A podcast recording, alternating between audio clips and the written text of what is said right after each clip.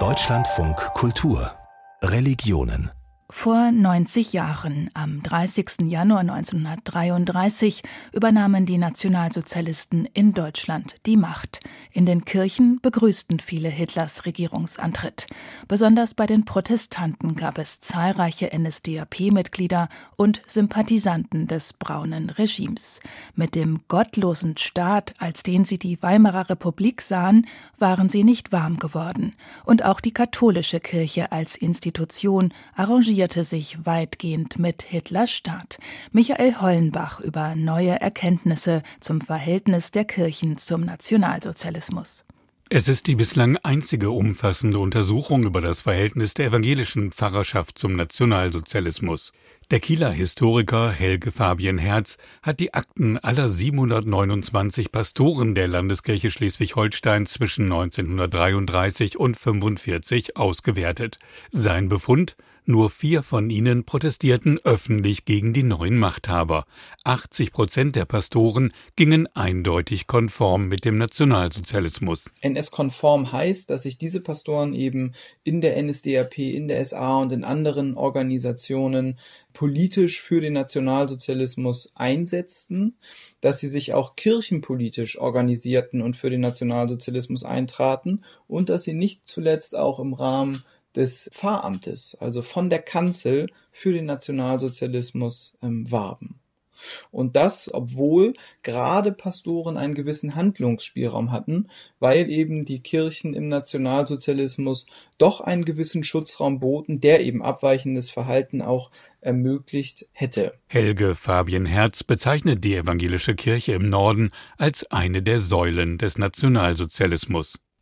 Die große Schnittmenge zwischen Pfarrerschaft und Nationalsozialisten sieht der Historiker im Antikommunismus, im Nationalismus und in der Judenfeindschaft. Auch und gerade die Pfarrer der bekennenden Kirche, die sich eigentlich gegen die Einflussnahme der Nationalsozialisten auf kirchliche Belange wehrten, waren zum Teil glühende Anhänger Hitlers. Wahrung der kirchlichen Autonomie bedeutet eben, Kirche muss Kirche bleiben aber trotzdem waren die meisten eben überzeugte äh, Anhänger des Nationalsozialismus und traten auch aktiv äh, für den Nationalsozialismus ein. In Schleswig-Holstein beispielsweise stellte die bekennende Kirche die größte Fraktion an SA-Pastoren. Und SA-Pfarrer, das bedeutete keineswegs, dass man sich nur verbal für die Nazis einsetzte. Nicht zuletzt muss man hier sicherlich auch erwähnen, dass einige Pastoren bereits vor 1933 als SA-Männer sogenannte Saalschlachten schlugen, also eben ja, sich wirklich handgreiflich für den Nationalsozialismus einsetzten, auch auf der Straße, ähm, wobei es dann oftmals eben ohne Blutvergießen auch nicht ausging. Die Studie von Helge Fabian Herz kann man sicherlich nicht eins zu eins auf alle evangelischen Landeskirchen übertragen, aber sie zeigt die große Nähe zwischen den Protestanten und der NSDAP. Etwas anders sah es bei den Katholiken aus. So gibt es 1932 durchaus eine Korrelation zwischen sehr katholischen Regionen und einem unterdurchschnittlichen Abschneiden der NSDAP bei den Wahlen. In protestantisch geprägten Gegenden dagegen schnitt die NSDAP überproportional gut ab.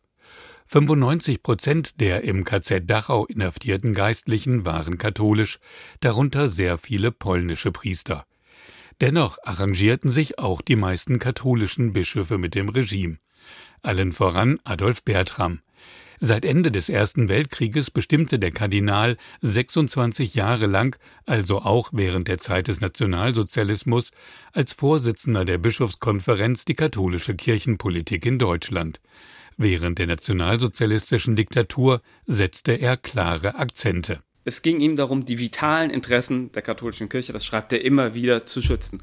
Und was ist das? Aufrechterhaltung der kirchlichen Institution, um Seelsorge zu gewährleisten. Erläutert Bertram Biograf Sascha Hinkel dass die Juden, so die heutige Sichtweise der Kirchen, eigentlich Geschwister im Glauben sind, das sah Bertram anders.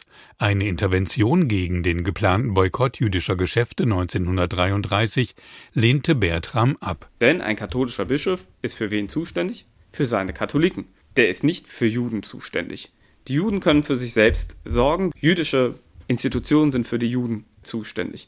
Das sagt er im Prinzip schon 33 und das führt er fort bis 1945. Adolf Bertram war ein Mann der stillen Diplomatie.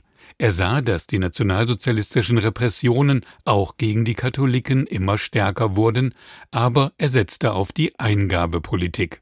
Höfliche Schreiben an das Kirchenministerium, später auch an Hitler persönlich, bleiben aber ohne jeglichen Erfolg. Öffentlich wahrnehmbar war dagegen sein im Namen der Deutschen Bischofskonferenz verfasster Glückwunsch an Hitler zu dessen Geburtstag am 20. April 1940. Es geschieht das mit den heißen Gebeten, die die Katholiken Deutschlands am 20. April an den Altären für Volk, Heer und Vaterland, für Staat und Führer zum Himmel senden. Von wenigen Ausnahmen abgesehen wagten beide Kirchen bis zum Schluss nicht den offenen und öffentlichen Protest gegen den Nationalsozialismus.